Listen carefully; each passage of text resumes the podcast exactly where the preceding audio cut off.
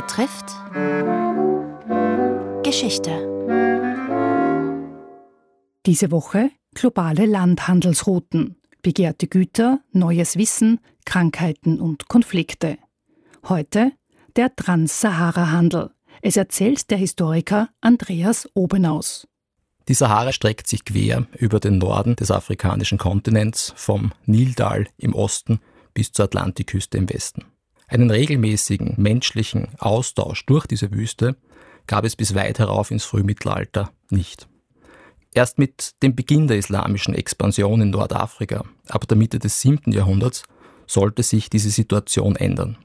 Die neuen muslimischen Machthaber, die aus dem Nahen Osten stammten, waren Wüsten und Wüstenhandel durchaus gewohnt.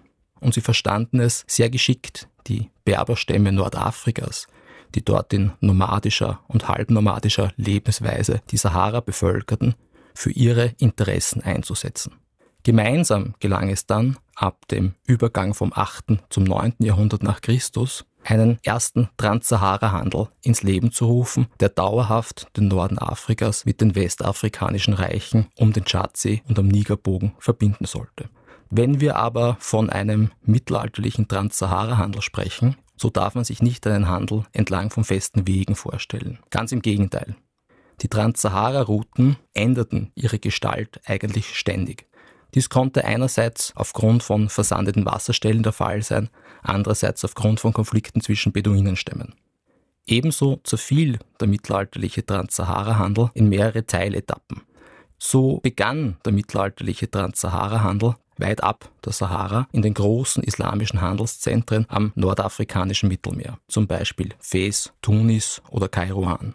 Dort wurde ein erstes Warensortiment zusammengestellt, wertvolle Glaswaren, Schmuck, Gebrauchsgegenstände aus Metall oder auch Textilien wurden von hier zu den großen Oasenstädten am Nordrand der Sahara wie Sijil Massa im heutigen Marokko oder Wargla in Algerien gebracht.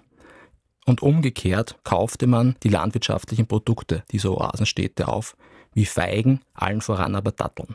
Ebenso kaufte man in diesen Oasenstädten Dromedare für den Marsch durch die Wüste an und warb einheimische Führer und Begleitmannschaften an. In den Wintermonaten brachen die Karawanen, die durchaus aus mehreren hundert Dromedaren bestehen konnten, zu ihrem langen Marsch durch die Wüste auf und dabei nutzte man jede Wasserstelle, die am Weg lag, um Frischwasser aufnehmen zu können, um die Begleit- und Wachmannschaften auszutauschen und um Handel zu treiben. Das bedeutete, dass neue Produkte ins Warensortiment der Karawanen kamen. Zum Beispiel Leder der Beduinenstämme, aber auch Kupfer und Salz, das in großen Minen in der Sahara unter unmenschlichen Bedingungen von Sklaven abgebaut wurde. Wenn alles gut ging, erreichten die Karawanen schließlich den Südrand der Sahara und liefen große Oasenstädte an, wie zum Beispiel Audagast im heutigen Süden Mauretaniens oder Detmeika im Nordosten Malis. In diesen Oasenstädten endete nun der Weg für die muslimischen Händler und Karawanenführer aus dem Norden.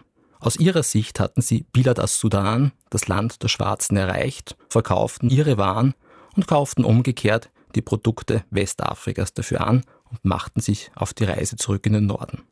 Die letzte Etappe des Trans-Sahara-Handels besorgten rein westafrikanische Händler. Sie brachten die Produkte zu den westafrikanischen Herrschaftszentren wie Ghana, Gao oder Kanem und verkauften sie dort an die einheimischen Eliten zu hohen Preisen. Umgekehrt fanden sich in diesen Herrschaftszentren auch all jene Dinge, die im Norden, in der islamischen Welt und zum Teil auch im christlichen Europa so nachgefragt waren. Aber vor allem Gold und die traurige menschliche Ware Sklaven. Gold und westafrikanische Sklaven sollten im Endeffekt im Norden, in der islamischen Welt und im christlichen Europa hohe Profite erzielen und sie sollten der eigentliche Lohn für die Mühen des Transsahara-Handels sein.